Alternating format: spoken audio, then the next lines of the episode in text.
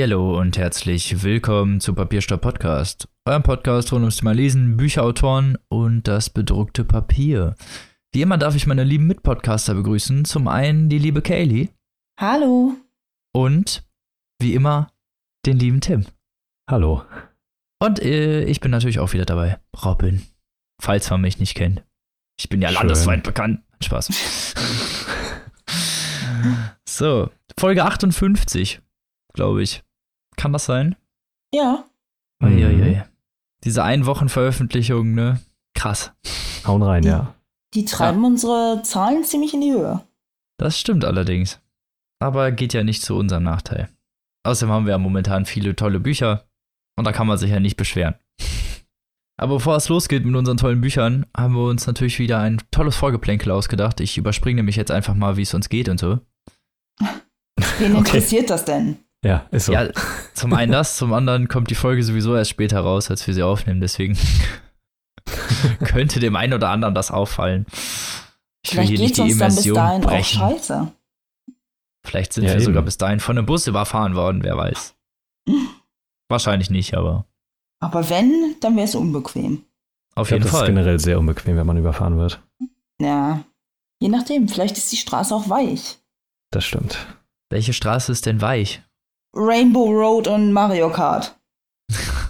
Mario Kart ist sehr hartes Pflaster. Wisst ihr nicht mehr. Wollte ich, wollte ich gerade sagen, ey. Die, auf denen die Glücksbärchis mit ihren Wolkenautos fahren. So, Okay, das akzeptiere ich. Okay, das ist in Ordnung. Hm. So. Jetzt kommen wir zu unserem wichtigen Vorgeplänkel-Thema. Was ist euer Lieblingsglücksbärchen? Nein, ähm. wir haben uns als Vorgeplänkel-Thema überlegt, über Pseudonyme zu reden. Warum Autoren Pseudonyme benutzen, welche Autoren Pseudonyme benutzen und was das generell für einen Sinn macht. Und genau. welche Autoren kennt ihr denn, die äh, Pseudonyme benutzen? Also, mir würde natürlich jetzt spontan Stephen King einfallen. Das ist jetzt so das bekannteste Beispiel. Das der offensichtlichste Fall wäre jetzt erstmal Stephen King als Richard Bachmann, den wir, glaube ich, zumindest auch am meisten gelesen haben. Würde ich mal so ganz stark behaupten. Ja, zumindest sind das sein, unsere favorisierten Bücher. Ja, ja, genau. Aber ich meine auch so von den Pseudonymen quasi. ja. Ach so, ja, okay, das stimmt. Wo man ja. auch Hm. direkt das Pseudonym einem Buch zuordnen kann. Ja, Ähm, genau. Das ist richtig. Sonst haben wir noch J.K. Rowling mit äh, Robert Galbraith. Ja, in der da jetzt so ein Krimi-Geschichte Genau. Mhm. gewoben wurde, die auch wirklich, also Robert Galbraith hat wirklich bei einem sehr kleinen Verlag angefangen, aber die Fans haben das relativ schnell gemerkt, dass es zum einen vor allem wahrscheinlich eine Frau geschrieben hat und dass es jemand geschrieben hat, der wahrscheinlich schon ein bisschen mehr Erfahrung hat. Und da ist es auch relativ schnell rausgekommen. Habt ihr die Bücher von ihr denn gelesen? Ich habe den ersten Teil gelesen. Okay. Und den fand ich eigentlich ziemlich gut, aber ich hatte danach noch nicht so die Zeit oder das Bedürfnis, dann unbedingt noch mehr zu lesen, zumal ich halt jetzt auch nicht so der Ultra-Krimi-Fan bin. Hm. Ja, und bei mir steht es eindeutig noch auf der Liste. Eben weil das ja auch relativ positiv aufgenommen wurde. Aber ich kam ganz ehrlich noch einfach nicht dazu. Aber es sind mittlerweile auch mehrere Teile, glaube ich, ne? Ja. Ja, zum einen das, ich glaube jetzt mittlerweile ist der dritte oder der vierte raus oder so. Also, Ja. Und zum anderen sind die auch nicht- alle nicht unbedingt klein. Wer mir an dieser Stelle noch einfällt, ist äh, Horst Eckert. Auch bekannt als Janosch. Da. Hm, stimmt. Hm. Da ist, das hatte ich gerade gar nicht auf dem Schirm gehabt, als wir da das erste Mal drüber gesprochen haben. Aber ist ja auch irgendwo einer von den ganz großen unter Pseudonymen. Ja, definitiv. Kurze Frage, hat er geschrieben, oh, wie schön ist Panama? Ja, genau. Ah, okay. Mhm. Gut, weil ich war mir gerade nicht mehr sicher und dachte so, bevor ich einen sehr unqualifizierten Kommentar abgebe. okay, ja, genau. Ja, der ist auch durchaus klar bekannt. Dann haben wir natürlich noch solche Ausnahmetalente wie Brom Oh ja. Oh ja. mit der Kinderdieb und Mhm. Krampus. Wird wahrscheinlich einigen von euch was sagen. Und wen haben wir denn noch in der Riege? Es gibt noch äh, einen relativ populären Autor, der auch am Anfang sogar, am Anfang seiner Karriere unter Pseudonym geschrieben hat, nämlich Michael Crichton. Der Autor von Andromeda Strain oder Jurassic Park, könnte man vielleicht kennen. Eventuell. Hat man vielleicht schon mal gehört.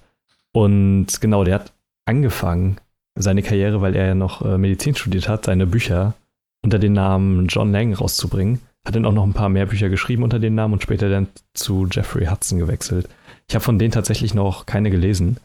Aber der Bruder, äh, der Bruder sag ich schon, der Vater von meiner Freundin, ist gerade so auf einem Michael Crichton-Trip und hat mir, hat alle seine Bücher gekauft und sie mir dann geschenkt und arbeitet sich jetzt durch die Pseudonymbücher durch und schenkt mir die dann auch. Also, ähm, Okay. die werde ich mir irgendwann Also ein richtiger. Fan. Ja, ja, genau. Ja, Dann haben wir natürlich noch so ganz große Schwergewichte wie äh, Sebastian Fitzek, der als Max Rode noch schreibt. Oder aus dem Young Adult Bereich ähm, Kerstin Gier, die ja die ganzen Edelsteine-Romane geschrieben Mhm. hat. Die veröffentlicht ja auch eher so Frauenromane für das etwas ältere Semester, könnte man vielleicht sagen, unter dem Pseudonym Jule Brandt. Das wusste ich auch noch nicht. Und dann darf man vielleicht auch die ganzen, ja, die Klassiker nicht vergessen, so Charles Dickens mäßig, äh, der ja unter dem Pseudonym Bos geschrieben hat oder Bots. Ich bin mir nicht sicher, wie er es gerne ausgesprochen hätte. Aber ja, ich bin mir auch nicht so sicher. und Tucholsky hat ja auch unter äh, Pseudonym veröffentlicht. Da weiß ich aber gerade den Namen nicht. Ja, Peter Panther und Theobald Tiger und äh, so eine Pseudonyme hatte er da. Genau. Ja, genau. Und Mark Twain zum Beispiel auch. Äh, auch einen komplett anderen Namen. Aber Mark Twain hört sich wenigstens noch authentisch an irgendwie. Ja, Genau. Aber was glaubt ihr denn, warum Autoren sowas machen? Also gerade bei Stephen King ist das ja noch was Besonderes, weil das ist ja irgendwann rausgekommen, als er es nicht wollte. Weil er hat nämlich geplant, äh, einen, den letzten Roman, den er auch als Richard Bachmann rausgebracht hat, ist ein, also parallel dazu sollte ein Stephen King Buch rauskommen, was das gleiche Geschehen irgendwie aus einer anderen Perspektive schildert. Ich habe beide Bücher auch noch nicht gelesen. Aber es hat er dann letzten Endes auch gemacht, aber so wurde natürlich die Überraschung versaut. Leider. Ja, das war halt vor allem, weil irgendwer sich verplappert hat in irgendeinem Ja, Verlag, der genau. hat das aus Versehen in irgendeiner Beschreibung angegeben. Und dann wussten die Leute auf einmal Bescheid und das war halt ein bisschen ärgerlich. Mhm. Aber generell hat Stephen King das ja, glaube ich, gemacht, um zu schauen, ob er auch Erfolg haben kann ohne seine Marke Stephen King. Das war ja auch schon Ja. relativ früh, also das war ja Anfang oder irgendwie Ende der 90er, Anfang der 2000er, ich weiß nicht genau, wann er angefangen hat, die ersten Bachmann-Bücher zu schreiben. Nee, die ersten Bachmann-Bücher hat er sogar, also es waren die ersten Bücher, die er jemals geschrieben hat, sogar. Ach, also echt? zumindest die, die ersten, ich glaube drei oder so, die er als Bachmann veröffentlicht hat, sind auch die ersten, die er tatsächlich so geschrieben hat. Also noch vor Carrie quasi. Und Aber die sind später veröffentlicht, ne? Also Ja, es geht jetzt ja, nur genau, darum, die wann er sie niedergeschrieben hat, okay. genau. Und die sind ja auch krass anders, ne, als sein anderes Werk so. Das hatten wir ja jetzt schon auch öfter mal zum Thema. Und dazu werden wir uns bestimmt auch nochmal in einer gesonderten Folge widmen. Aber ich finde Ist das schon geplant. Ja, genau, aber ich finde das da gerade krass, weil die Stilistik und überhaupt die ganzen Thematiken komplett anders sind. ja, genau. Also auch so diese ganze, ja, wie du es schon gesagt hast, diese ganzen Facetten sind halt irgendwie mal ganz anders als sonst in den Stephen King-Romanen. Er hat da irgendwie ganz andere Thematiken. Mhm. Es ist halt auch nicht so dieser Schockhorror, könnte man sagen, sondern halt wirklich auch, ja, gesellschaftliche Themen irgendwie oder eher. ein bisschen bodenständiger, so könnte man sagen. Ja, genau. Auch teilweise irgendwie ein bisschen philosophischer, finde ich irgendwie. Also Ja. wirft größere Fragen auf, könnte man so sagen. Mhm. Ich finde es halt faszinierend bei Pseudonymen, beziehungsweise gerade halt bei Richard Bachmann versus Stephen King, wie derselbe Mensch, als Autor etabliert man ja eine gewisse Schreibweise, die einem liegt und die einem irgendwie natürlich von der Hand kommt. Und dass Mhm. so eine Größe wie Stephen King halt dieses Talent besitzt, sich auf zwei so unterschiedliche Art und Weisen auszudrücken, dass man schon sehr klar differenzieren kann anhand der Bücher. Ja, das ist ein Bachmann, das ist ein King. Und dass er dazu in der Lage ist, beides authentisch überhaupt so zu schreiben und ihm das so von der Hand geht, finde ich enorm faszinierend und auch bewundernswert. Ja, das stimmt. Also ich finde es auch ein bisschen schade, dass er dem auch nicht mehr so nachgegangen ist und das jetzt einfach ad acta gelegt hat, Ja. weil die Bücher halt was wirklich Besonderes sind. Ja, da hatte man irgendwie so da, das Gefühl, da hat er sich Mühe gegeben. man kann nicht schlecht sagen, aber irgendwie, Mhm. als hätte er sich dann halt da hingesetzt und hätte sich da die Thematik irgendwie ein bisschen länger für ausgedacht. Ich kann es nicht genau beschreiben, aber es ist halt so nicht dieses, ja, was sonst gerne halt ist, so, so ein bisschen Ja. Schockhorror halt. Es ist halt auch geil, wie es dann beworben wird, weil also die Richard Bachmann Bücher sind ja auch, glaube ich, nicht nochmal neu aufgelegt worden. Also es gibt die noch in diesen alten Heine-Ausgaben zu kaufen und da steht dann immer ganz groß auf dem Cover drauf, Richard Bachmann, Stephen King, Stephen King ist Richard Bachmann. Und Ja, genau. da wurde halt voll der ja. krasse Werbeeffekt erzielt. Davon habe ich auch noch welche im Regal stehen, wo das groß drüber prangt und Mhm. so. Für alle, die es noch nicht wussten, ihr müsst es auf jeden Fall, also Ich glaube, auf Ja, den genau. Bachmann-Büchern und selbst auf den aktuellen Ausgaben steht es halt auch noch drauf. Ja, ja. Obwohl sie es natürlich nicht mehr müssten, aber es ist natürlich ganz nett zu wissen, was die Bachmann-Bücher sind und was nicht. Ja, die werden jetzt auch zum Teil.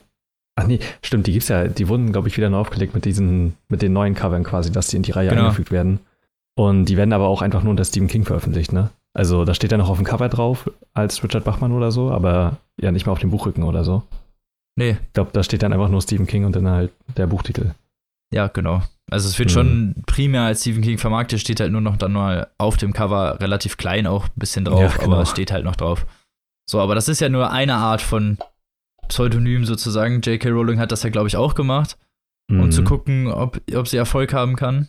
Bei ihr war es ja so ein bisschen mehr gewesen, sie wollte sich so ein bisschen den Erfolgsdruck auch nehmen, könnte man sagen. So, das, bei ihr war ja viel, nachdem sie jetzt mit Harry Potter so komplett durch die Decke gegangen ist, wollte sie sich halt auch mal anderen Themen widmen, ohne dass sie die ganze Zeit im Hinterkopf hatte, ja, das letzte ist so eingeschlagen, ich kann jetzt nicht enttäuschend so in die Richtung, sondern sie wollte sich einfach mal frei davon machen, ähm, unter Druck gesetzt zu werden, könnte man sagen. Und Ja, das Finde ich halt dann lustig, dass man dann halt ein paar Jahre später The Cursed Child schreibt, ne? Aber ja, ja. naja. Ja, aber bei ihr ist das ja nochmal eine andere und bewusstere Entscheidung gewesen, weil sie sich ja einen männlichen Namen ausgesucht hat. Genau. Also das weckt für mich halt den Eindruck, dass sie sich da gezielt, also dass sie da gezielt experimentieren wollte, ob ein männlicher Autor mehr Erfolg hat oder ich. Also ich bin mir nicht ganz so sicher, was jetzt genau ihr Ziel war. Aber ähm, Vielleicht hat sie auch einfach gedacht, weil sie im Krimi-Bereich schreibt, irgendwie kann sie da mehr Leser erreichen oder so.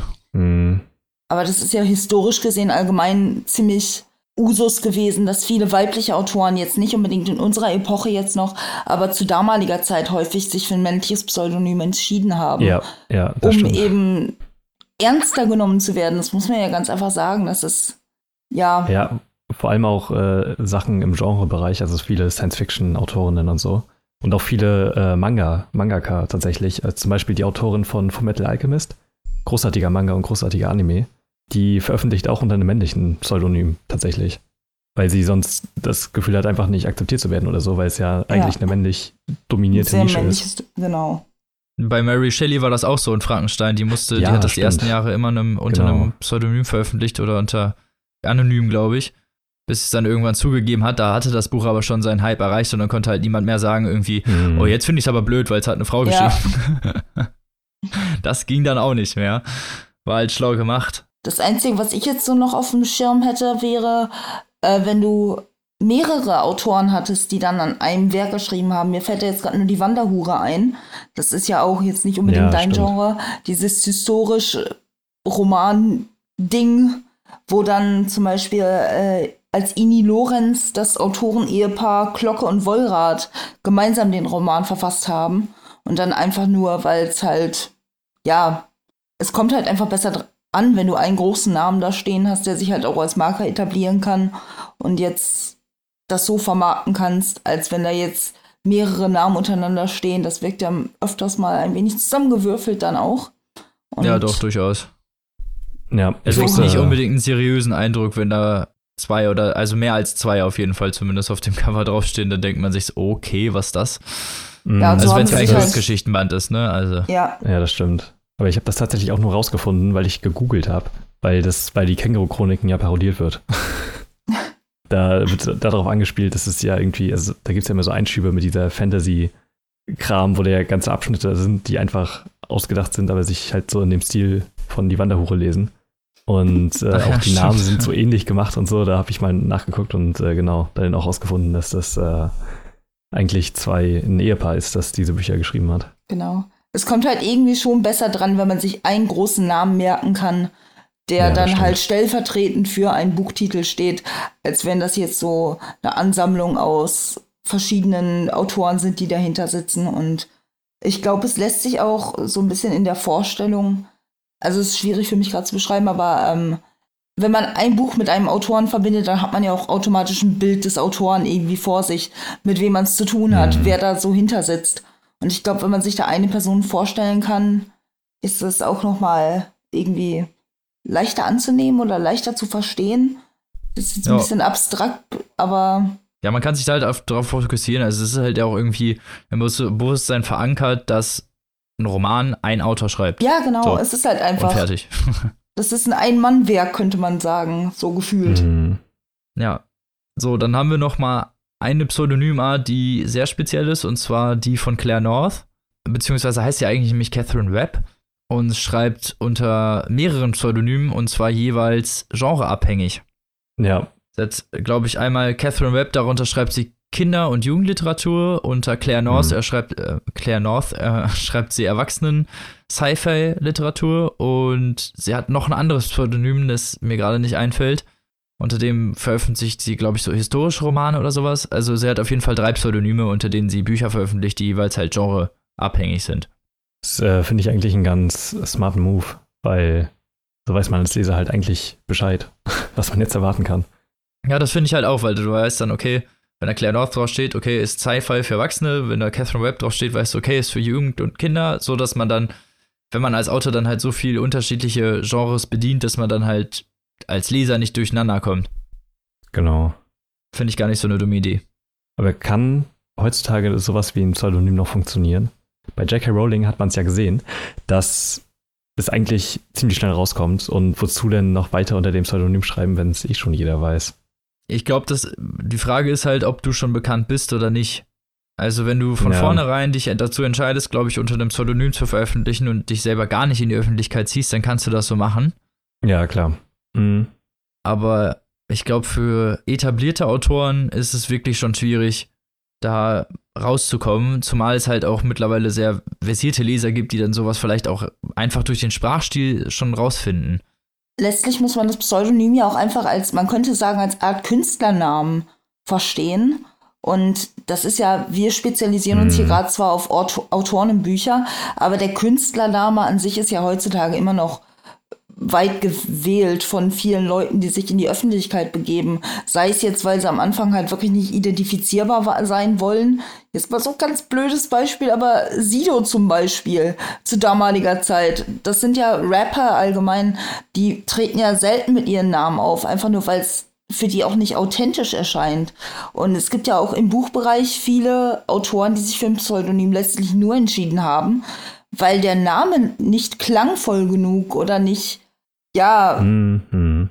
Passend ist, ja. ja, eben, weil es nicht funktioniert hat. Einfach Karl May beispielsweise hat ja eigentlich auch so einen Klotz an Namen und der hat sich dann halt entschieden, Karl May ist einfach klangvoller, prägt sich besser ein, klatschen wir das lieber da vorne drauf.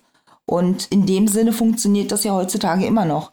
Wenn du jetzt, wie du sagtest, unterscheiden willst, ich veröffentliche einmal schon unter meinem gegebenen Namen und habe da schon gewissen Erfolg, dann ist in Zeiten des Internets ja, vermutlich nicht mehr viel daraus zu holen an ehrlicher Meinung, könnte man sagen, weil das zu schnell aufgedeckt wird. Man, es wird also schwierig, sich von seiner Persona nochmal zu trennen, ohne dass es entdeckt bleibt. Aber das Pseudonym als Künstlername findet ja häufig noch Anwendung. Das stimmt, das wäre jetzt eigentlich die perfekte Überleitung zu unserem ersten Buch. Denn wer auch noch nicht entdeckt wurde, beziehungsweise unter einem Pseudonym schreibt und keiner weiß, wer es ist, wie, es, wie er aussieht oder was er sonst macht, ist nämlich Walter Mörs. Genau. Und damit übernehme ich nämlich, das ist nämlich Mhm. theoretisch mein Buch, aber wir haben es ja alle gelesen. Ja, genau. Ihr habt euch wieder frech in meine Rezension eingeschlichen hier. Ja, kennen wir nichts. Schlimm, ne? Schlimm. Wir übernehmen heimlich den Podcast. Du wirst überflüssig gemacht, Robin. Nein, du bist natürlich nicht ersetzbar. Oh, Zum Glück. schön. Kommen wir zum Buch. Und zwar geht's natürlich, wie ihr euch vielleicht schon denken könnt, um Der Bücherdrache von Walter Mörs. Gerade vor ein paar Wochen rausgekommen, ich weiß nicht ganz genau wann. Aber ist ja wurscht. Ist jetzt gerade erst her. Und steht auch aktuell übrigens, glaube ich, auf Platz 2 oder 3 der Bestsellerlisten. Am 25. März ist es übrigens erschienen, also wirklich ganz frisch aus dem Druck. Okay. Genau. Zwei Wochen. Wir haben es gerade frisch bekommen, eigentlich erst vor anderthalb Wochen und sind schon durch. Nur für euch haben wir uns so ins Zeug gelegt. Ja, sonst hätten wir es nämlich nie gelesen. Lasst euch da nichts einreden. Nein, natürlich nicht. Das war komplett uneigennützig. Absolut selbstlos. Wir opfern uns doch immer komplett auf. Wir lesen privat eigentlich gar nicht. Das machen wir nur für den Podcast. Wir hassen Bücher eigentlich. Ja, genau, wir hassen lesen. so. Mann, mit euch ist heute nicht so leicht. so, kommen wir, kommen wir mal zum Buch. So, der Bücherdrache, natürlich von Walter Mörs. Äh, wie auch die letzten Bücher im Penguin Verlag erschienen. Und hat, um damit mal anzufangen, wenn das wird gerne als markanter Kritikpunkt genannt, nur 192 Seiten. Da wird der ein oder andere jetzt vielleicht schon mal kurz weinen, so. Aber nicht verzagen, ne? Mhm. Es ist ja trotzdem ein Walter Mörs Buch. Und generell gilt, wenn Walter Mörs irgendwas veröffentlicht oder irgendwelche Bücher macht oder schreibt, ist das immer ein Grund zum Feiern. Egal wie lang die sind. Besser das 192 Seiten Walter Mörs Buch als gar kein Mörs Buch, also. Eben, mhm. eben, Kaylee. Das sage ich auch immer. Zumindest war das mein Gedanke beim Lesen, aber kommen wir doch mal zur Geschichte. Worum geht's in der Bücherdrache? In der Bücherdrache geht's um Hildegunst 2. Falls ihr den noch nicht kennt, das ist der Buchling aus Die Stadt der träumenden Bücher, der das Gesamtwert von Hildegunst von Mythemitz auswendig lernt, dem, ja, den eigentlichen Verfasser der zamonischen Werke. Walter Mörs ist ja generell nur der Übersetzer. Genau.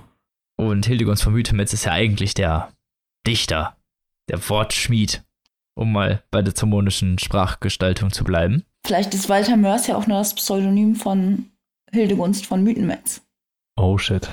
Oh, krass. Da bist du Vielleicht doch Echsenwesen und so, ne? Vielleicht ist ja, das so ein, so ein Unterground-Ding, so weißt du, Verschwörungstheorien.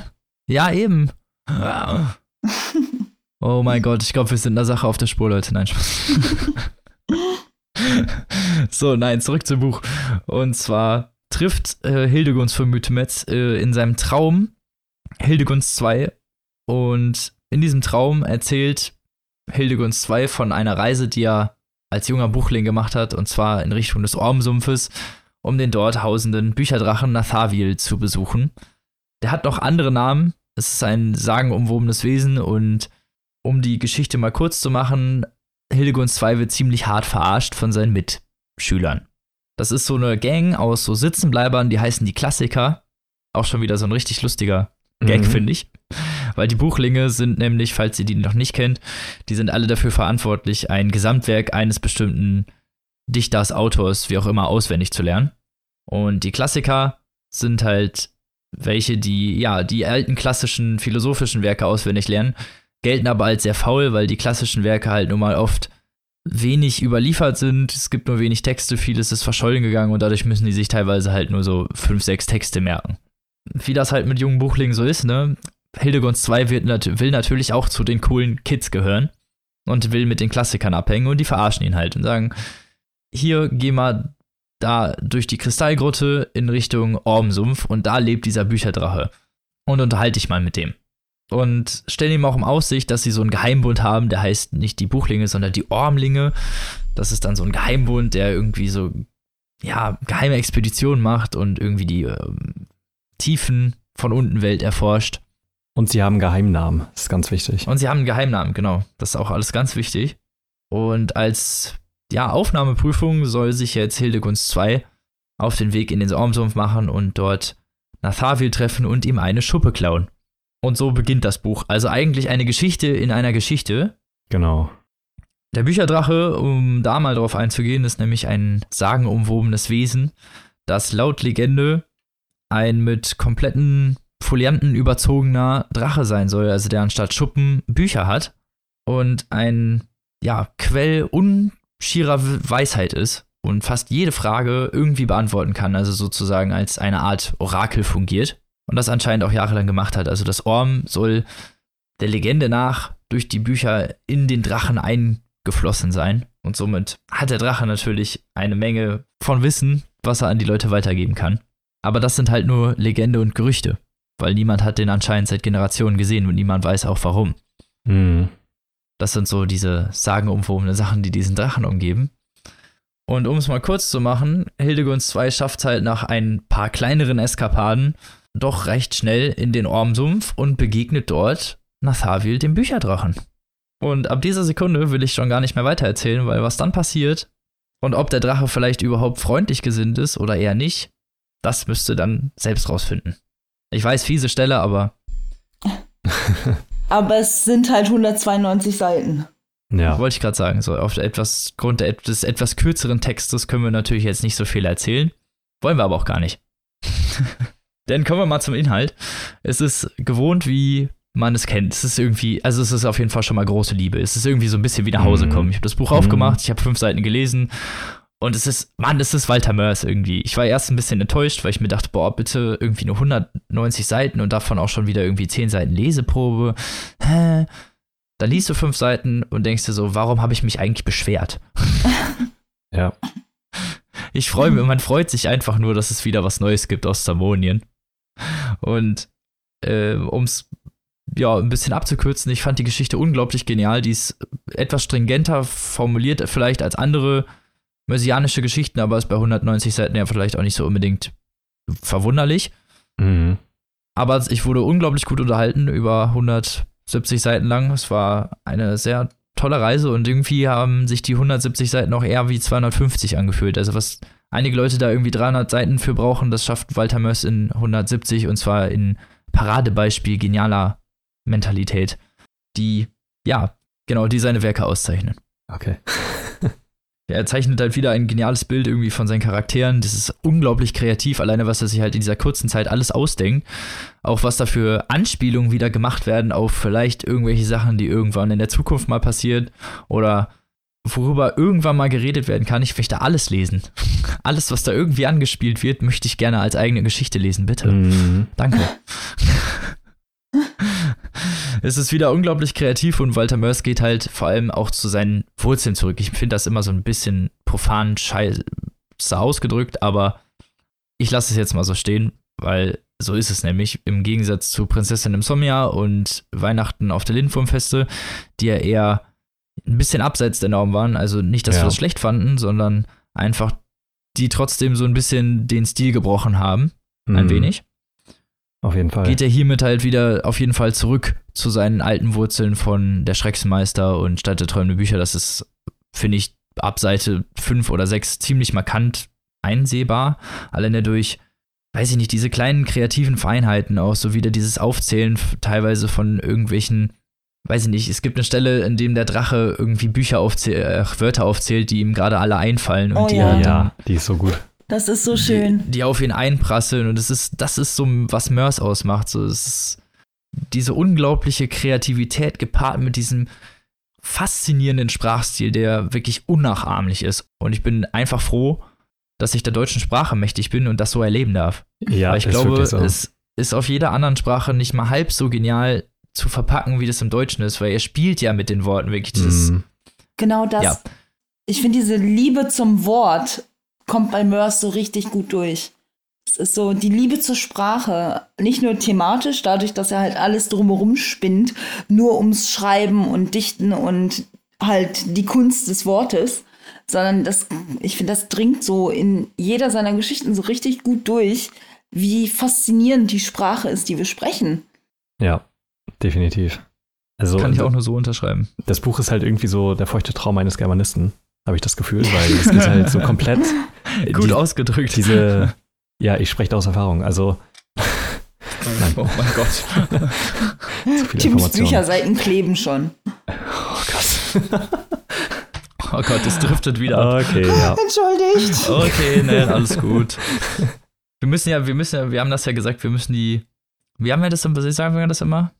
Die unangenehme Art von Wir müssen die Gänsehaut. unangenehme Seite bespielen, genau. Genau. Nein.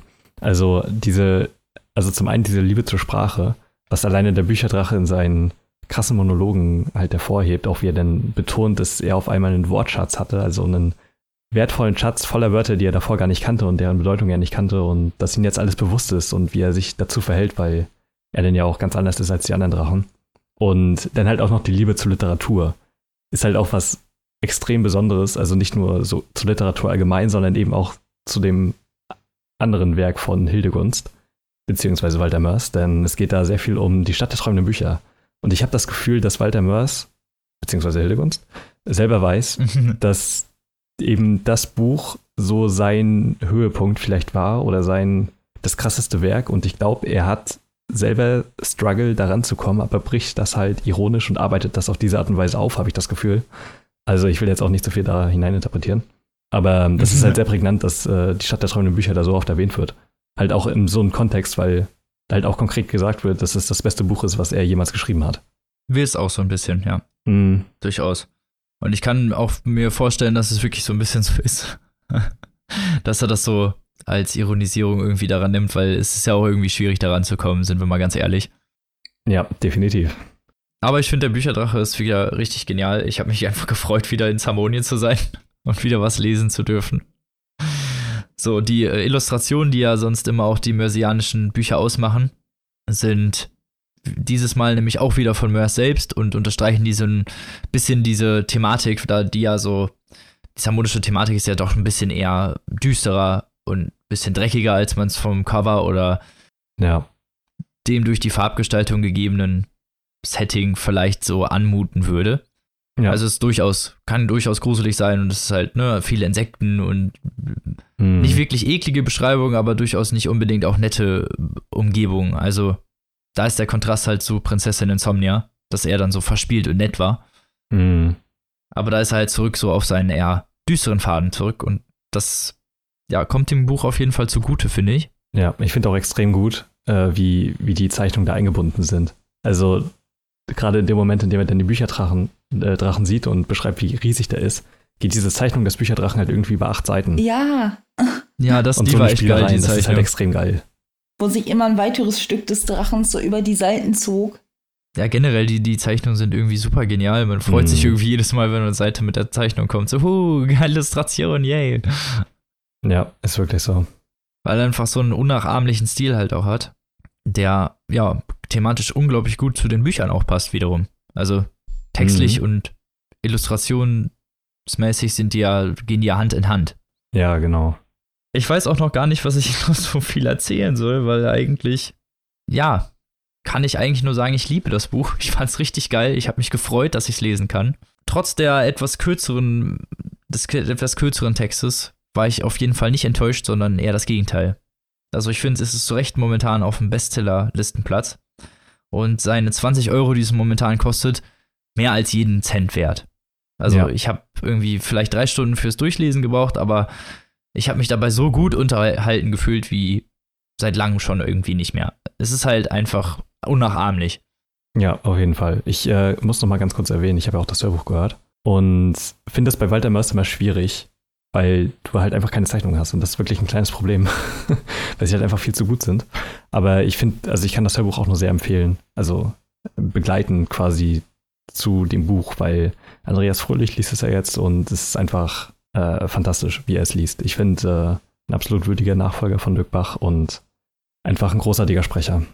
Genau. Ja, dass man diese Seite auch nochmal abgegriffen hat, ist ja eine gute Sache. Mhm. Weil das Hörbuch habe ich nämlich jetzt gar nicht gehört eigentlich. Aber klingt das sehr gut. Wie wart ihr denn damit zufrieden? Wie hat es euch denn gefallen? Könnt ihr mir da zustimmen? Oder wart ihr vielleicht ein bisschen gehemmter in eurer Reaktion? Ich kann dir da eigentlich nur zustimmen. Also ich war auch quasi ab der ersten Seite. Es ist einfach Liebe, diesen Sprachstil wieder zu lesen und äh, überhaupt wieder in die Welt reinzukommen. Das ist halt jedes Mal immer grandios.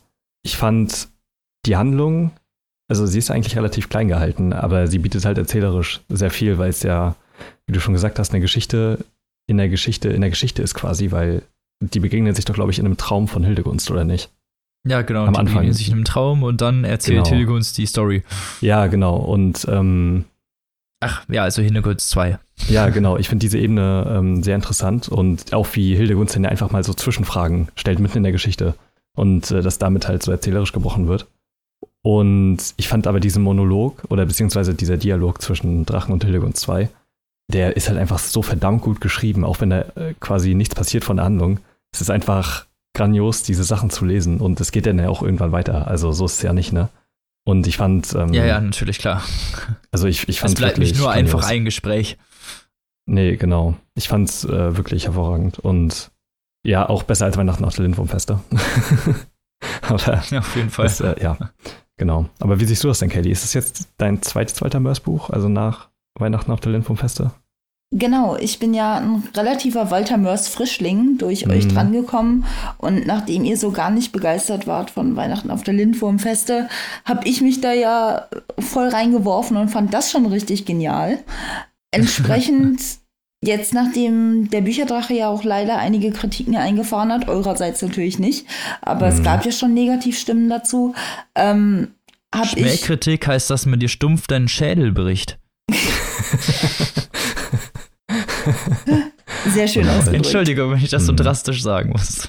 Aber ich habe dann halt auch den Bücherdrachen relativ unvoreingenommen angenommen, weil ich dachte mir, gut, wenn das erste schon für mich so gut war, warum sollte sich das jetzt ändern?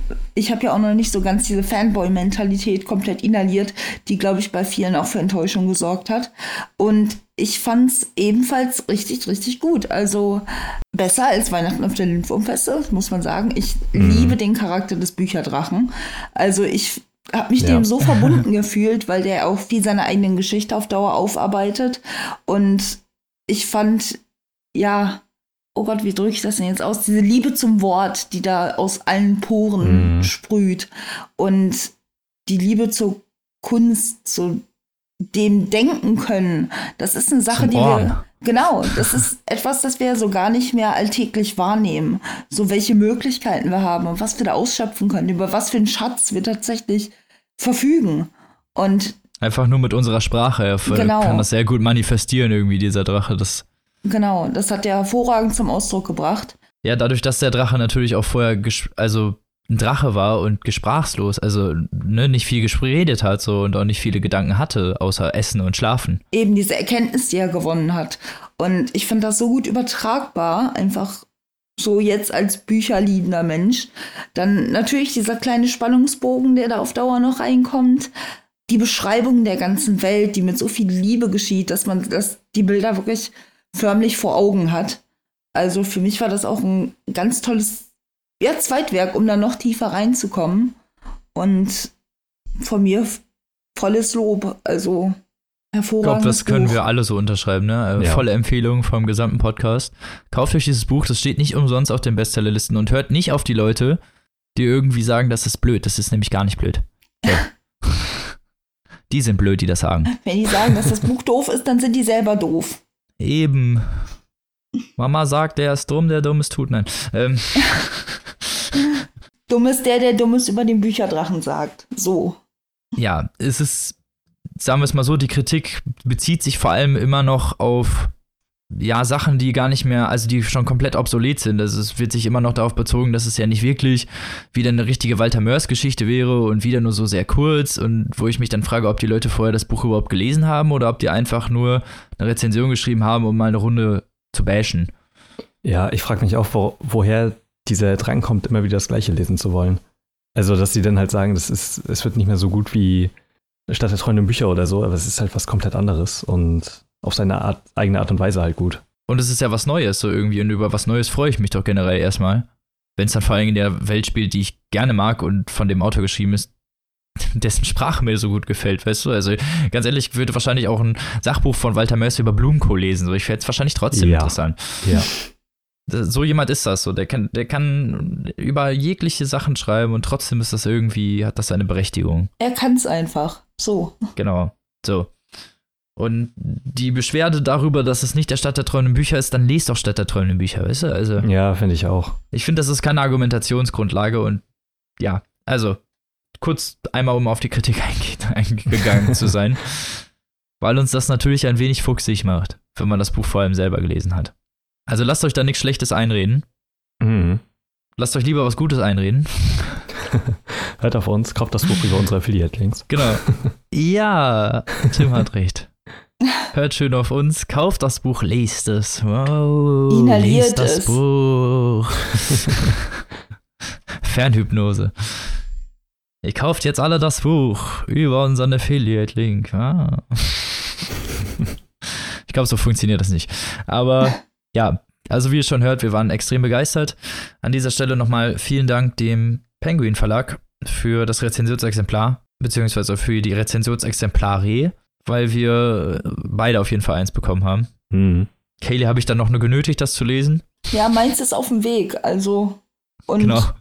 So lange Aber ich wollte es halt unbedingt vorstellen. Mhm. Ja. Und deswegen, genau. Kauft euch das Buch, wir waren unglaublich begeistert. Kostet 20 Euro. Und war jeden Cent wert. Ja. Genau. Und man ist sehr gut beschäftigt, alleine schon wegen den Illustrationen und so. Man, es ist auch so ein Buch, das kannst du irgendwie nochmal lesen, finde ich. Mhm. Einfach so, weil es Spaß mhm. macht. Und damit genug Fangebeut. damit übergebe ich dann mal an Kaylee und ihr Buch, das nämlich zufällig auch mit Drachen zu tun hat. Genau, wir fanboyen dann nämlich jetzt gleich direkt weiter mit Autoren, deren Sprachstil wir schon immer geliebt haben, mit Drachen, die uns schon immer fasziniert haben und relativ auf den ersten Blick enttäuschend kurz wirkenden Büchern, die sich dann aber doch als total tolles Werk herausgestellt haben. Ich habe nämlich heute von Christopher Paolini sein neues Eragon dabei. Neues Eragon an dieser Stelle in Anführungsstrichen, denn es geht für uns zwar zurück nach Allergesia, aber wie auch schon erwähnt, in Kurzgeschichten dieses Mal. Und da muss ich ja sagen, ich hatte das Buch in der Hand, habe einmal grob überblättert und ja, mir ging es da wohl wie vielen Walter Mörs-Fans an dieser Stelle, weil nach 340 Seiten, was nach viel klingt, war schon Schluss. Man muss dazu aber sagen, das Buch könnte für Leute mit Sehschwäche geschrieben worden sein. Ähm, also das ist halt schon ein ordentliches Format. Die Buchstaben sind recht groß gedruckt und relativ großzügig über die Seite verteilt. Deswegen war mein allererster Eindruck tatsächlich gewesen, oh, das sind ja vielleicht 150 echte Seiten. Mhm. Und da war ich dann ein wenig niedergeschlagen. Hab mir aber gedacht, bringt ja nichts, kannst dich jetzt nicht beschweren, also rein damit. Und was soll ich sagen? Reicht mir, also reicht mir nicht aber war dennoch ein tolles Buch. Also keine Beschwerden mehr auf dieser, von dieser Front von mir aus. Wie gesagt, wir behandeln in der Sache drei Kurzgeschichten, die alle ihre Anlehnung im titelgebenden Namen haben. Das Ding heißt nämlich Die Gabel, die Hexe und der Wurm. Auch ein sehr seltsamer, aber irgendwie lustiger Titel. Genau, klingt hm. im ersten Moment reichlich trivial, findet aber alles seinen Ursprung in den Geschichten letztlich. Deswegen habe ich das auch irgendwann großzügig als seltsamen Titel übersehen und einfach angenommen. Ähm, denn es passt. Unsere erste Geschichte bringt uns nämlich wieder zurück zu Eragon, der jetzt ein Jahr nach dem Sieg über Galbatorix versucht, diese neue Epoche der Drachenreiter einzuläuten. Ähm, das Ganze endete ja darin, dass die Dracheneier gehortet wurden, äh, man sich ein neues Institut, könnte man sagen, aufbauen wollte, in dem Eragon als führende Person die Drachen wieder in die Welt bringen wollte, die Völker vereinen wollte. Wir haben ja die Urgals, die Zwerge und die Elfen neben den Menschen und die Drachen, wo ja von vornherein, wie es für Fantasy häufig ist, dieser gewisse Zwist zwischen den Völkern bestand, die wollen sich nun alle wieder ein wenig annähern, um eine friedliche Welt zu gründen, könnte man sagen. Und das Ganze spielt, wie gesagt, ein Jahr nach diesen Geschehnissen. Der Drachenhorst ist am Fuße eines riesigen Berges im Aufbau. Wir befinden uns also wirklich direkt in den Aufbauarbeiten und den damit verbundenen Konflikten. Denn Eragon ist ja jetzt noch ein relativ junger Bursche und auch wenn er mit Saphira ein ja, etwas betagte, betagteren weißen Drachen an seiner Seite hat, ist das Ganze nicht ganz so einfach für einen, ja, so einen jungen Hüpfling, könnte man sagen. Ähm, denn alle Völker verlassen sich auf ihn. Es wird darauf gewartet, was sind seine nächsten Schritte. Die Bebrütung der Dracheneier findet statt, weil die ja so langsam auch wieder aus diesem galbatorischen Wahnsinn befreit werden und viele davon haben ja noch einen sehr verklärten Verstand. Dann haben wir noch die Also man merkt, ihr ist es von Vorteil durchaus, wenn man die Vorromane gelesen hat. Oh ja, also das kann ich nicht Weil leugnen. Ich, bei mir ist es zehn Jahre her, glaube ich, und ich verstehe ungefähr nichts. Das kann man nicht leugnen. Also wirklich, es wird einiges von den letzten vier Bänden aufgegriffen. Da bin ich auch bei mir ist es ja nicht weniger lange her. Und ich muss sagen, ich habe sehr, sehr viel Wikipedia zur Hand genommen, um mich da wieder zu orientieren. Das ist da. Kann ich mir vorstellen, ey. Gerade als du es so vorgelesen hast, so, ey, hier ist, was? Welche Völker, was? Ja, genau. Das ist halt die Urgals als die ja, orkischen Vertreter, könnte man sagen, mit dieser derben Mentalität, diesem Haut drauf Gemüt und dieser rauf Art und Weise des Lebens. Dann, Man braucht immer ein paar Trolle. Genau. es ist halt, man braucht halt das derbe Volk dazwischen. Dann die edlen Elfen, die mürrischen Zwerge, alles vertreten, bekannt aus den vorigen Teilen, aber wir haben halt auch viele wiederkehrende Charaktere und nach zehn Jahren hatte ich noch groß im Kopf Eragon, Murtag und Arya. Das war so, was ich noch groß auf dem Schirm hatte. Aber. Ich wusste nicht mal mehr, wie der Drache heißt. Saphira kennt man doch. Robin. Also Saphira. Ich habe mir jahrzehntelang auf meinem Weihnachtszettel stand ein Drache. Saphira. Also, ich habe ihn übrigens nicht gekriegt und bin bis heute enttäuscht. Danke, lieber Weihnachtsmann. Dieser Assi mit seinem langen Bart. Es ist durchaus von Vorteil, wenn man das Ganze noch ein wenig auf dem Schirm hat. Das mag ich nicht leugnen. Und ähm, die Drachen sollen wieder als festes Element in die Welt zurückgebracht werden. Der politische Wandel mit Arya an der Spitze der Elfen, mit Nasuada an der Spitze der Menschen. Das sind so wiederkehrende Charaktere, die jetzt eine in den Geschichten jetzt nicht allzu große Rolle spielen, aber natürlich immer noch präsent sind und ihre Rollen genauso einnehmen, wie Eragon es tun soll. Und Hauptteil dieser Geschichte ist halt wirklich dieser Anspruch, der an Eragon gestellt wird, dem man sich selber aber einfach nicht gewachsen fühlt. Und erzählt dann halt ein wenig die Geschichte davon, wie alle umliegenden Menschen in seinem Umfeld ihn aufbauen und ihm helfen, diese Position auch wirklich zu erfüllen. In der zweiten Geschichte haben wir dann, ja, darf ich das denn schon sagen? Ja, eigentlich schon. Ähm, Murtag kehrt zurück. Das ist ja Eragons Halbbruder, der am Anfang noch unter Galbatorix seinem Einfluss stand und eher der Antagonist gewesen ist, der sich dann aber als doch guter weiterer Drachenreiter herausgestellt hat. Man bekommt einen kleinen Einblick darin, was er währenddessen treibt, ähm, bekommt in einem Zuge dazu auch noch ein paar neue Charaktere vorgestellt. Ein junges Mädchen namens Essie, die das erste Mal mit der Boshaftigkeit der Welt konfrontiert wird, die einfach trotz all der Bemühungen und all der Fortschritte noch nicht ganz ausgetrieben wurde. Ähm, die ganze Geschichte hat einen heftigen Anteil Magie natürlich wieder, was ich immer wieder schön fand bei den ganzen Eragon-Büchern mit der alten Sprache, wo man dann auch sagen könnte, wo diese Macht der Sprache aufgegriffen wurde. Der Teil beschäftigt sich weniger mit den Drachen, was ich ein wenig schade fand, weil Murtak hatte halt den Drachen Dorn an seiner Seite, der etwas kurz kommt. Und ähm, die dritte Geschichte befasst sich dann mit einer Sage, die Eragon am Tisch erzählt bekommt, also the theoretisch ein fließender Übergang aus dem ersten in den dritten Teil, wo er durch diese Niedergeschlagenheit versucht wird, mit einer alten Legende der Urgals aufgebaut zu werden. Und auch wenn diese Urgals in den ersten vier Büchern wieder eher die antagonistische Position eingenommen haben, werden die zum Beispiel als an dieser Stelle sehr sympathisches Volk äh, an den Leser herangeführt, während am Anfang halt dieses stark orkische Gegrunze mit der Axt auf den Schädel hauen immer eher ins Licht gerückt wurde, wird da halt auch diese eher menschliche Seite aufgegriffen mit Hoffnung haben, sich seinen Ängsten stellen, aber auch gewisse Sachen in der Welt einfach akzeptieren zu können, wird halt in einer alten Urgalsage aufgegriffen und sehr, sehr schön wirklich erzählt. Also das war tatsächlich meine Lieblingsgeschichte, womit ich nicht gerechnet hätte. Ähm, und ganz zum Schluss finden wir dann noch die, könnte man sagen, Memoire der Kräuterhexe Angela, die ja auf der Schwester von Christopher Paolini basiert.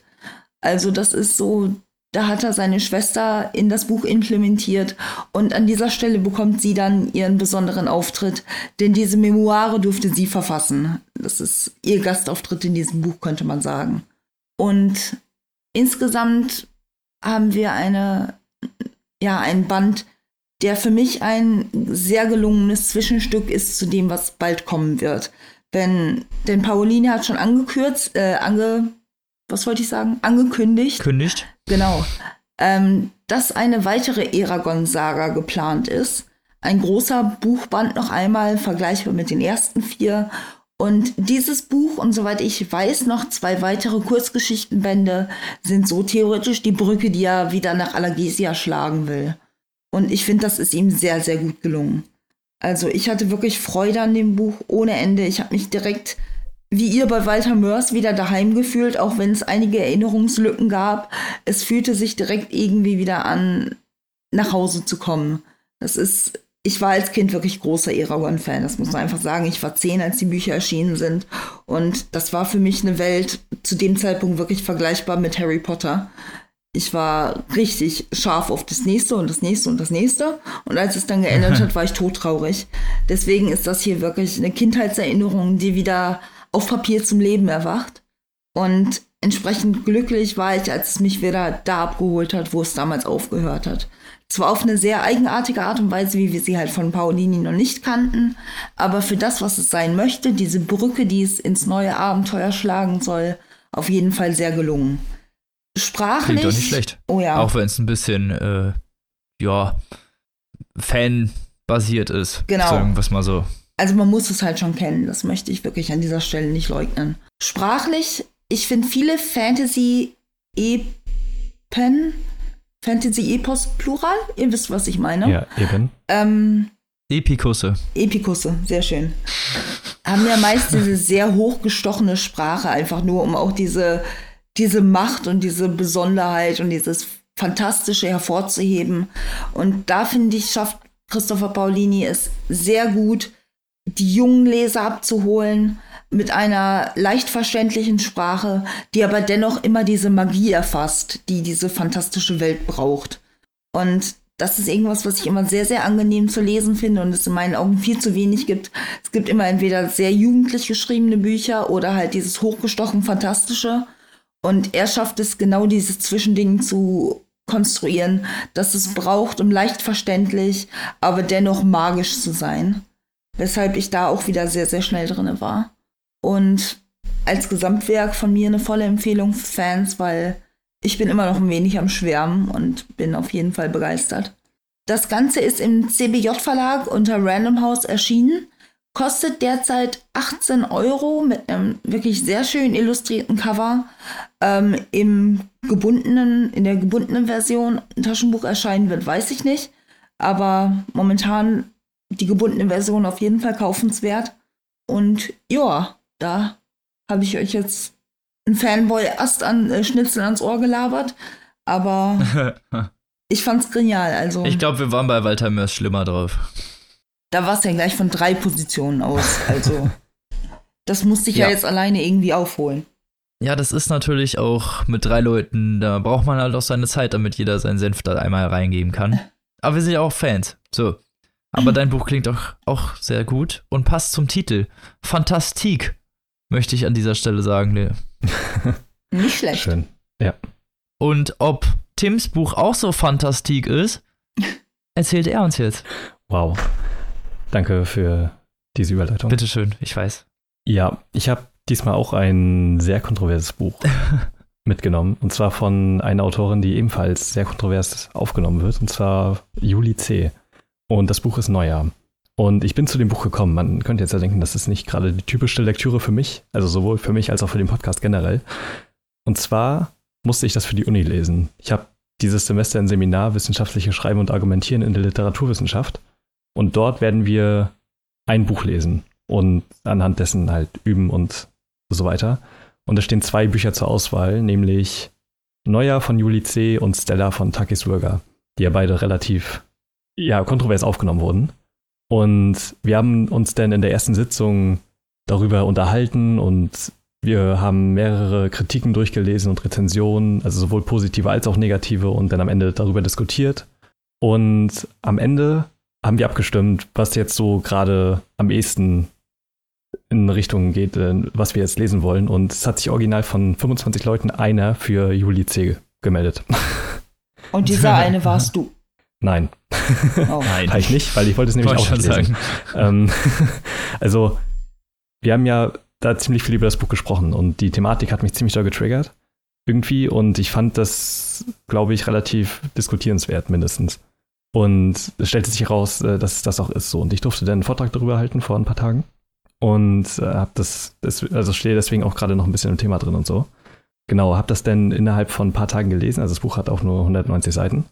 Und ich kannte Juli C. vorher auch nicht. Also ich habe mal so von ihr gehört und vielleicht das ein oder andere Cover gesehen, aber ich wusste jetzt auch nichts weiter über sie oder worüber sie schreibt. Das, ich glaube, Corpus Delicti ist somit das bekannteste, was sie geschrieben hat, was auch in vielen Schulen mittlerweile Lektüre geworden ist. Zumindest in Leipzig. Also sie wohnt ja auch in Leipzig, glaube ich, oder hat lange Zeit in Leipzig gelebt. Und ich bin da relativ unbefangen an die Sache rangegangen. Also zumindest so unbefangen, wie man nach dieser einen, nach diesem einen Seminar halt sein kann, wenn man schon Rezension gelesen hat. Ja, klar. Und ich würde Stella, glaube ich, von dem, was ich gehört habe, zumindest sogar vorziehen. Tatsächlich. Ähm, aber bin jetzt bei Neujahr gelandet, eben gezielt, weil es mich ein bisschen getriggert hat. Aber kommen wir erstmal zur Handlung. In Neujahr geht es um Henning, einem wohlgesitteten Familienvater aus Göttingen, der plötzlich den Drang dazu verspürt, über Weihnachten und Silvester mit seiner Frau Theresa und den beiden Kindern Jonas und Bibi. Kein Witz, Bibi? Ach du Scheiße. Ja. ja, äh, die wollen nach Lanzarote fliegen. Also er fühlt sich auf einmal da, wie wahnsinnig recherchiert er und äh, will halt unbedingt dahin und weg aus Deutschland. Und dort angekommen läuft es eher mäßig gut und er entscheidet sich dann eines Morgens dazu, mit dem Fahrrad auf einen Vulkan zu fahren. Und was man morgens so macht. Ja, genau. Und verabschiedet sich nicht weiter und fährt einfach los. Und die komplette erste Hälfte des Buches, also so um die 80 Seiten, sind diese Fahrradfahrt. Und Echt jetzt? Ja, kein Witz. Also es Oh. passiert, also in der Handlung passiert da nicht mehr. Spannend. Ja, es gibt äh, Rückblicke. Und äh, so ein paar Episoden, also es ist dann immer so durchsetzt von Rückblenden und Sachen, an die er sich dann gerade erinnert, weil Henning steckt in der Identitätskrise. Er fühlt sich sowohl als Vater als auch als Mann oder auch bei seiner Arbeit komplett ungenügend und ist halt überhaupt nicht zufrieden mit sich selbst und ist komplett überfordert von seinem Leben, obwohl er es eigentlich, obwohl er eigentlich keinen Grund hat, das zu sein. Midlife Crisis for the win. Ja, so ein bisschen, genau. Yay. Und er wird von etwas verfolgt, das sich S nennt. Ein, ein Ding in seinem Kopf, was äh, sich einnistet und regelmäßig für Angstattacken und Depressionen sorgt. Und oben angekommen ist er dann am Ende seiner Kräfte. Er hat auch kein Proviant mitgenommen. Ist dann kurz vorm Abklappen so ungefähr und schafft es dann gerade noch zu so einem Haus am Rand einer Siedlung. Und dieses Haus kommt ihm ziemlich bekannt vor. Und in der Stelle gibt es in dem Buch einen Bruch. Und die zweite Hälfte handelt von seiner Kindheit. Denn er war schon mal in diesem Ort und wurde schwer traumatisiert. Und Oh. Okay. ja, zu der Hälfte will ich eigentlich gar nicht so viel sagen. Außer, dass er mit seinen Eltern und seiner kleinen Schwester schon mal da war. Also als er selber fünf war und seine Schwester zwei. Und die Kurzfassung des Traumas ist, dass seine Mutter den Mann betrogen hat mit dem Gärtner. Auch das kein Witz. Und Oh mein Gott. ja, und äh, Klischee for the win. ja, genau. Und die beiden streiten sich. Dass und, nicht der Poolboy war, ne? Ist auch alles. Ja, ja, genau. Und die, Oder der Pizzalieferant. ja. und die beiden streiten sich und am nächsten Morgen wacht Henning auf und äh, keiner von den Eltern ist da. Und das bleibt die nächsten Tage so. Und die Kinder sind Was? dann irgendwie, ja, die Kinder sind dann auf sich alleine gestellt und man, man erlebt dann, was, was die halt so machen, quasi, um zu überleben. Und das nimmt so Thriller-artige Richtungen, von denen ich jetzt halt auch gar nicht so viel sagen will. Weil, wie gesagt, das ist wirklich mit der interessanteste Teil des Buches, weil ich finde die erste Hälfte echt nicht gut. so. Und auch die zweite Hälfte eigentlich nicht wirklich gut, aber warum, da komme ich dann gleich noch zu. Also in dem Buch wird eine Thematik angesprochen, die ich so in der Form in der Literatur noch nicht gesehen habe. Nämlich, dass, naja, ein Mann sich überfordert fühlt von der Emanzipation, aber eigentlich weiß, dass er nicht überfordert sein darf und das auch nicht sein will. Weil es wird halt, es geht halt dann ziemlich viel darum, dass sich er und seine Frau dann die Arbeit teilen und auch die Kinder und eigentlich ein modernes Familienbild, also in einem modernen Familienbild leben. Aber er damit irgendwie nicht klarkommt und das teilweise echt sehr merkwürdige Auswüchse annimmt, wo ich auch nicht wirklich verstehen kann, warum man ausgerechnet darüber schreibt. Also ich finde, es gibt deutlich wichtigere und interessantere Sachen in Sachen Emanzipation zu schreiben, aus, aus, also nicht aus der Sicht eines Mannes. Weil, also dass er sich davon dann kurz überfordert fühlt, ist halt so, ja, mein Gott, also. Krieg dich mal ein. Ja, So, weißt du, das ist das, was man sich wahrscheinlich denkt, ne? ja, so ungefähr. Also es hat dann, also es hat für mich dann so einen Beigeschmack gehabt, weil so ein schlechtes Frauenbild zieht sich halt durch den gesamten Roman. Also es wirkt halt, also seine Frau wird halt als sehr kalt und distanziert beschrieben.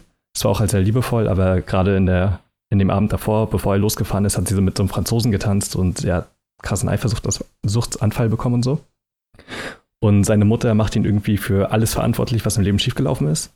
Und es gibt so eine Wuttirade auf seine Tochter. Und diese Frau, die in dem Haus lebt, wo er diesen Flashback bekommt, zu seiner Kindheit, die, also die habe ich gar nicht erwähnt in der Zusammenfassung, weil sie halt auch komplett nicht erwähnenswert ist. Da lebt einfach eine Frau, die halt als erzählerisches Mittel dient, um Henning diesen Flashback erleben zu lassen, so. Und äh, auch seine Schwester ist halt eine komplette Belastung während dieser Zeit, in der sie alleine sind. Weil sie, also sie ist halt zwei, sie ist das halt. klingt alles sehr konstruiert, um ehrlich ja, zu sein. Ist, absolut, ganz genau, das ist auch das Problem. so. Und dieser Teil, ja, also diese, dieses Kindheitstrauma, das wird einem quasi einfach hingeworfen und gesagt, so, ja, das ist jetzt quasi der Grund, warum er so ist. Und das ist halt so übelste Küchenpsychologie und funktioniert halt überhaupt nicht. Das wirkt halt so, als hätte sie irgendwie mal was, ein Buch über Freud gelesen und mehr aber halt auch nicht. Also es ist ganz seltsam. Ich also mir hat das Buch wirklich nicht gut gefallen. Ich finde es tatsächlich diskutierenswert, weil aber halt aus den falschen Gründen. also, Darf man so ein mieses Buch überhaupt veröffentlichen? ja, also auch die Thematiken, um die es geht. Also, weil ich finde es Prinzip, ich will nicht abreden, über irgendwelche Gefühle schreiben zu können, weil es gibt sicherlich äh, Männer, die sich von der Emanzipation überfordert fühlen, aber ich, also. Das kam in dem Buch bei ihm nicht so raus. Also, du meinst, bei ihm ist es eher so diese Macho-Haltung gewesen, so nach dem Motto: Oh Gott, die Frau hat jetzt ihre eigene Freiheit. So, ja, es, also, finde ich ja seltsam. Ja, das hat sich so subtil irgendwie so angefühlt, für mich zumindest beim Lesen. Es war wirklich sehr fragwürdig und ich finde es extrem schwierig. Also, so generell die ganze Thematik, um die es geht. Abgesehen davon finde ich das Buch auch stilistisch eher schwach. Also die erste Hälfte ist halt wirklich nur sein, seine Midlife-Crisis und halt das Fahrradfahren. Und in der zweiten Hälfte, ich muss kurz was zitieren, ja. Also die zweite Hälfte ist auch quasi so geschrieben aus der Sicht eines Kindes. Und das sind Ausmaße an, die halt die schlechtesten Eltern-Tweets über ihre Kinder echt, also es ist fürchterlich. Okay, pass auf. Es ist jetzt, wie gesagt, er ist fünf Jahre, ja. Henning bringt die Eltern gerne zum Lachen. Sie mögen es, wenn er kluge Sachen sagt. Einmal hat er gesagt, wir sind nur so lang auf der Welt, wie ein Kieselstein klein ist. Klar, ein Fünfjähriger. Mama hat ihn umarmt und geküsst und Papa hat den Satz aufgeschrieben und auf die erste Seite eines Fotoalbums.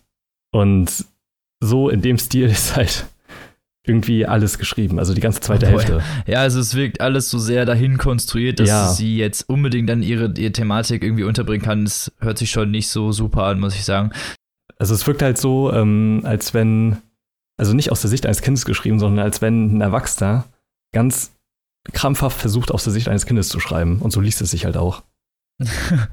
Und das ist halt echt nicht Wo gut. man den Schaffenprozess sozusagen dahinter noch sehen kann, weil es halt einfach schlecht umgesetzt ist. Ja, genau. Also ich finde, in der zweiten Hälfte bietet sich dann noch einiges auch spannende Situationen und äh, krass angespannte äh, Sachen an. Also ist klar, wenn die Kinder auf sich alleine gestellt sind und so und die sich dann in irgendwelche Fantasien und so flüchten, das. Äh, Alleine das finde ich schon irgendwie sehr konstruiert, muss ich ja, sagen. Ist, konstruiert ist es auf jeden Fall auch. Es hat sich dann aber in dem Moment auch durchaus spannend gelesen. Also vor allem denn der Teil ab, wo sie alleine waren. So, das hat dann auch noch ein bisschen äh, gedauert, aber das war so der einzig interessante Bu äh, Teil des Buches. Auch denn das Ende fürchterlich. also ich will nicht sagen, wie das okay. Buch endet, aber das, das war so antiklimaktisch und so enttäuschend und einfach so ins Nichts hingeschrieben. War wirklich nicht gut. Ich äh, kann das Buch echt nicht weiterempfehlen. Okay, ja, es klingt halt auch irgendwie, wie gesagt, bei den, wie du es vorhin schon noch gesagt hast, dass die Thematik halt auch irgendwie was ist, wo man sich jetzt vor allen Dingen bei Emanzipation eigentlich nicht so drüber unterhalten sollte. Bei den paar, also weiß ich nicht, ja. ich finde es nicht gut, diese, diese Männer dann noch zu unterstützen, die sich dann dahinstellen und sagen, ja, ich weiß nicht, ob ich das so gut finde, wenn die Frauen jetzt äh, selbstbestimmt arbeiten dürfen. Ja, also das ist halt nicht das so. Das ist doch genau über die Leute, über die wir uns beschweren tagtäglich. Ja, genau. Also es ist ja auch nicht so aktiv und also er, er weiß auch, dass also er findet es auch gut und akzeptiert das auch und so. Und da ist halt dieser Struggle. Aber ich finde, das ist halt einfach kein Struggle, der beschreibenswert ist irgendwie. Nee, vor allen Dingen nicht, als wäre das so eine mega Live, also als wäre das so eine mega Lebenskrise. Ja, ja, genau. Weißt du, was ich meine? Er macht ja dann sein eigenes Leben irgendwie davon abhängig, was seine Frau dann für Freiheiten hat. Was ist denn das für eine Logik? Ja, und auch denn mit diesem S, also auch das ist halt übelst klischeehaft, ja, ähm, was ihn da, also dieses Kindheitstrauma, was ihn da verfolgt. Ähm, ist das, das halt so die Rechtfertigung dafür ist. Es Jetzt weiß ich auch, was nicht. du mit Freud meinst, dass du so ein Buch davon gelesen hast. Ja, genau. die hat eine Doku darüber gesehen bei N24. Ja. Es ist wirklich sehr schwierig und ich, also wir haben eine Kritik von der SZ gelesen in dem Seminar, die auch durchaus positiv ausgefallen ist und der Titel von der ist, ist Emanzipation nicht furchtbar anstrengend. Und da dachte ich mir halt auch so nach, so weiß ich nicht, jahrzehntelangen Kampf für selbstverständliche Menschenrechte und so jahrhundertelange systematische Unterdrückung, ist das die Frage, auf die das hinausläuft? Also ernsthaft, das ist halt. Ja, ist echt so, wo man sich denkt, so, hallo? Ich, äh, ich verstehe es einfach nicht. Das Ding ist, das Buch hat, also was die Amazon-Bewertung und auch Goodreads habe ich gerade nochmal reingeguckt, angeht, äh, eigentlich ziemlich gute Kritiken bekommen. Aber ich habe auch keine Kritik gesehen, die auf sowas eingegangen ist, sondern die die Handlung oder so, das, was da passiert ist, diese Thriller-Elemente halt spannend fanden. Und auch den Charakter nachvollziehbar und gut, aber nicht so über die Thematik nachgedacht haben. Und ich finde, also ich konnte das gar nicht, nicht sehen während des Lesens. Das springt dann halt so ins Auge, dass es genau darum geht. Und echt höchst fragwürdig. Finde ich, äh, ja, kein, kein gelungenes Buch so.